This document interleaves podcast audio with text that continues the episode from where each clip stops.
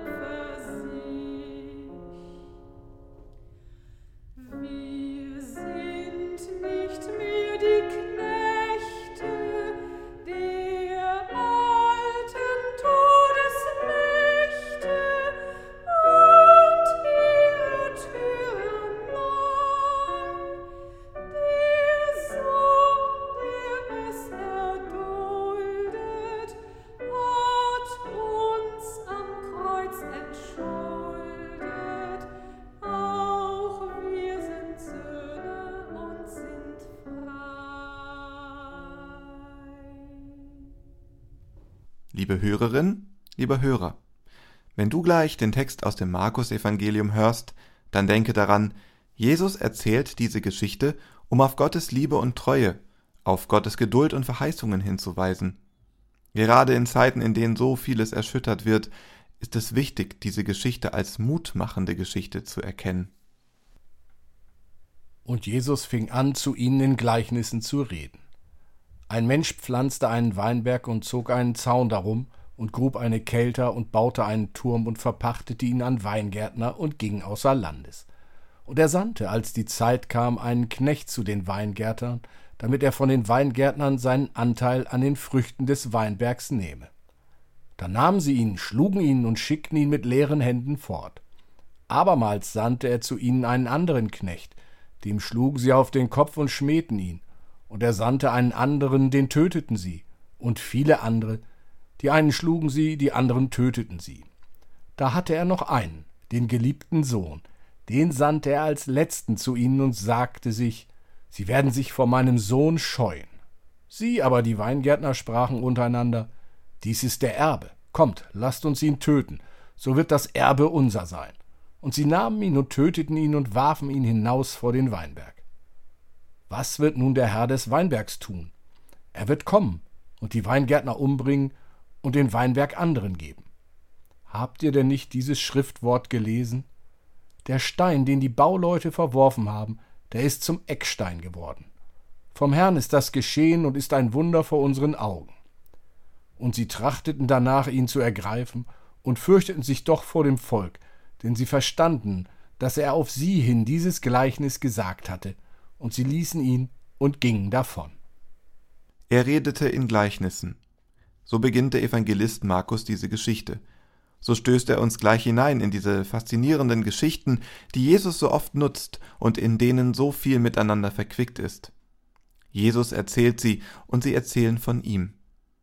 Erklärend und verwirrend erzählen sie von Gott. So bringt Jesus Gottes Reich den Menschen nahe. Vieles lässt sich erkennen, und doch irgendwie bleibt auch immer etwas offen. Jesus erzählt in dieser Geschichte von einem Menschen, der seine ganze Liebe und Kraft in seinen Weinberg steckt. Schön und praktisch soll alles sein. Alles, was gebraucht wird, gibt er hinein. Er gräbt eine Kelter, baut also eine Weinpresse. Er richtet einen Turm, der als Wachturm dient, und zog einen Zaun, der die Weinstöcke und Reben schützen sollte. Alles soll wachsen und gedeihen können, sozusagen aufblühen können oder anders gesagt leben können. Diesen einzigartigen Lebensraum vertraut er nun den Pächtern an. Er geht davon aus, dass diese alles nach seinem Willen hegen und pflegen, bebauen und bewahren. Und er geht außer Landes. Und zur rechten Zeit schickt er den Boten, die sein Ertragsrecht, also seine ihm zustehenden Früchte, einholen sollen. Und jetzt passiert das Unerhörte, Merkwürdige. Immer wieder wird ein Bote geschickt. Der erste wird geschlagen und fortgejagt, der zweite wird übler zugerichtet und ebenso fortgejagt, der dritte wird getötet. So geht es weiter. Sie prügeln, jagen fort oder töten die vielen weiteren Boten. Jesus knüpft mit den vielen Boten, von denen er erzählt, an die Hörgewohnheiten seiner Zuhörer und Zuhörerinnen an. So wie hier mit den Boten beschrieben, so wird schon seit vielen hundert Jahren in Israel immer wieder das Verhältnis von Gott und seinem Volk Israel beschrieben. Eine fortlaufende Geschichte zwischen auf Gott hören und nicht auf Gott hören. Als Geschichte, in der Gott nicht müde wird, sein Volk zu mahnen und zu rufen, zu sich zurückzurufen. Beim Propheten Hosea wird dies eindrücklich von Gott selbst formuliert. Wie kann ich dich preisgeben, Ephraim, dich ausliefern, Israel, wie kann ich dich preisgeben gleich Sodom und dich zurichten wie Gomorra? Mein Herz wendet sich gegen mich, all mein Mitleid ist entbrannt, ich will nicht tun nach meinem grimmigen Zorn, noch Ephraim wieder verderben. Denn ich bin Gott und nicht ein Mensch, heilig in deiner Mitte, darum komme ich nicht im Zorn. Und so erzählt Jesus weiter. Gott hört nicht auf, Boten zu senden, bis er schließlich nur noch eine einzige Möglichkeit sieht, seinen Sohn, seinen geliebten Sohn wird er schicken. Den werden sie doch hoffentlich mit Respekt behandeln. Doch die Erwartung wird enttäuscht. Die Menschen sehen und hören den Sohn, doch sie wollen nicht hören und tun, was er sagt. Vielmehr sehen sie die Möglichkeit, mit dem Sohn auch gleich den Herrn loszuwerden. So töten sie den Sohn. So hoffen die Menschen nun endlich freie Hand zu haben. Keine Bevormundung mehr durch irgendwelche Gebote. Endlich weg mit dem blöden Dein Wille geschehe. Endlich Macht in den eigenen Händen. Und schon beim Ergreifen der Macht wird deutlich, was die Menschen mit dieser Macht anfangen werden. Töten. Sie töten immer wieder. Dieses ständige Fragen, dieses ständige Was ist mit meinem Weinberg durch die Boten soll ein Ende haben. Die Fragen Wo bist du Mensch? Wo bleibst du Mensch? Warum versteckst du dich? Was machst du mit dem Geschenk des Lebens? Was machst du mit der Welt? Sie werden als Bevormundung verstanden und nicht als liebevolle Sorge um das Wohlergehen, um das Leben des Menschen. All die freudigen Zusprüche und Zukunftsperspektiven, die schon in den Psalmen zu finden sind, haben die Menschen nicht gefühlt. Die Anteilnahme, die aus allem spricht, spüren sie nicht. Die Weisungen Gottes, dass sie köstlich und süß sind, haben sie nicht geschmeckt.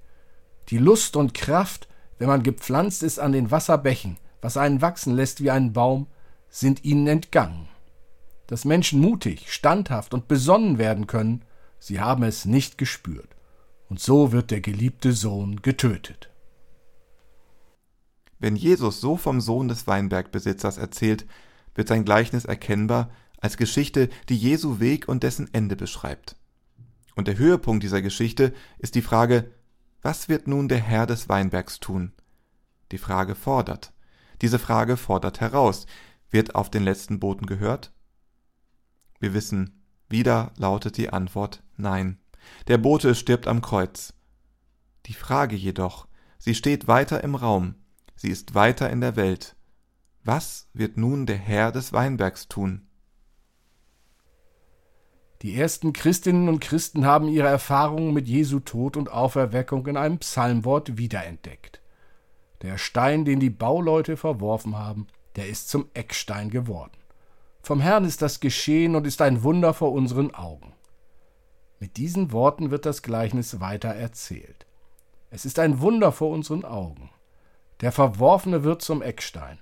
Aus seinem Tod wächst Neues. Die Auferstehung weist auf die Auferstehung aller. Der Tod wird überwunden. Ostern ist der erste Tag der neuen Schöpfung Gottes. Christinnen und Christen sind von Jesus in die Welt gesandt. Wie mich mein Vater gesandt hat, so sende ich euch, sagt es Jesus. Und so sind wir als Christinnen und Christen zugleich Empfängerin und Bote Botin und Empfänger, Besuchte und Gesandte, und als solche können wir im Dein Wille geschehe die liebevolle Sorge hören und fühlen. Wenn Jesus heute zu uns käme, in die Welt käme, würdest du ihm glauben? Amen.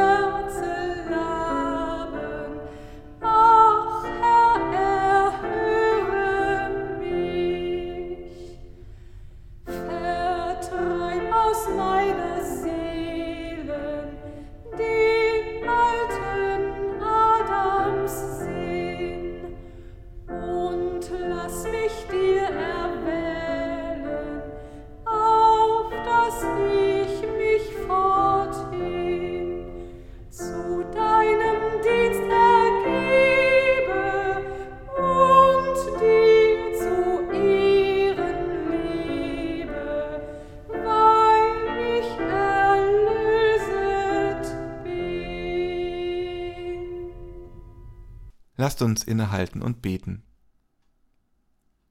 Guter Gott, wir sorgen uns um alle, die unter Waffengewalt leiden müssen. Sie werden bedrängt und können nicht frei leben. Sie erleben Gewalt und werden verfolgt. Lass sie darüber nicht verbittern. Stärke ihre Solidarität untereinander und mit den Menschen, mit denen sie zusammenleben. Wir bitten dich für diejenigen, die andere bedrücken. Weite ihre Herzen. Lass sie die Fremden achten. Wo sie hassen, lehre sie lieben. Wo sie angstvoll und kritisch das Fremde beobachten, lass sie die wunderbare Vielfalt des Lebens entdecken. Stärke das Miteinander verschiedener Religionen und Kulturen, auch bei uns. Wir bitten dich für die Mächtigen, die die Politik und die Gesetze machen. Wir bitten dich für die religiösen Anführer, die Stimmung machen können. Schenke ihnen Mut, gegen das Ausgrenzen, für die Freiheit der Religion einzutreten. Hilf, dass sie ihre Macht an deinem guten Willen ausrichten. Wecke Verantwortung für den Schutz von Minderheiten. Wir bitten dich für alle, die um ihres Glaubens willen bedrängt und verfolgt werden. Bewahre sie vor traumatischen Erfahrungen. Schicke Menschen, die ihnen Herz und Haus öffnen. Lindere Leid, schenke Freiheit, rette Leben. Wir rufen zu dir, Herr, erbarme dich. Wir bitten dich für uns selbst. Höre unser Gebet für bedrängte Menschen in aller Welt. Erinnern, hinsehen, helfen, wie wir können. Stärke uns für diesen Dienst, den wir in der Ferne und in der Nähe in deinem Namen tun. Wir bringen vor dich die Menschen in unserer Nähe und unserer Gemeinde, die bedrängt sind. Tröste die Traurigen, begleite die Kranken, lass Flüchtlinge zur Ruhe kommen und gute Aussichten finden. Gott, wir vertrauen auf dein Erbarmen und preisen deine Güte durch Jesus Christus, unseren Herrn. Amen. Wir beten gemeinsam mit Jesu Worten. Vater unser im Himmel, geheiligt werde dein Name, dein Reich komme, dein Wille geschehe, wie im Himmel, so auf Erden. Unser tägliches Brot gib uns heute und vergib uns unsere Schuld, wie auch wir vergeben unseren Schuldigern und führe uns nicht in Versuchung, sondern erlöse uns von dem Bösen. Denn dein ist das Reich und die Kraft und die Herrlichkeit in Ewigkeit. Amen. Der Segen des Herrn und seine Barmherzigkeit komme über dich durch seine Gnade und Menschenliebe alle Zeit, jetzt und immer da und in alle Ewigkeit.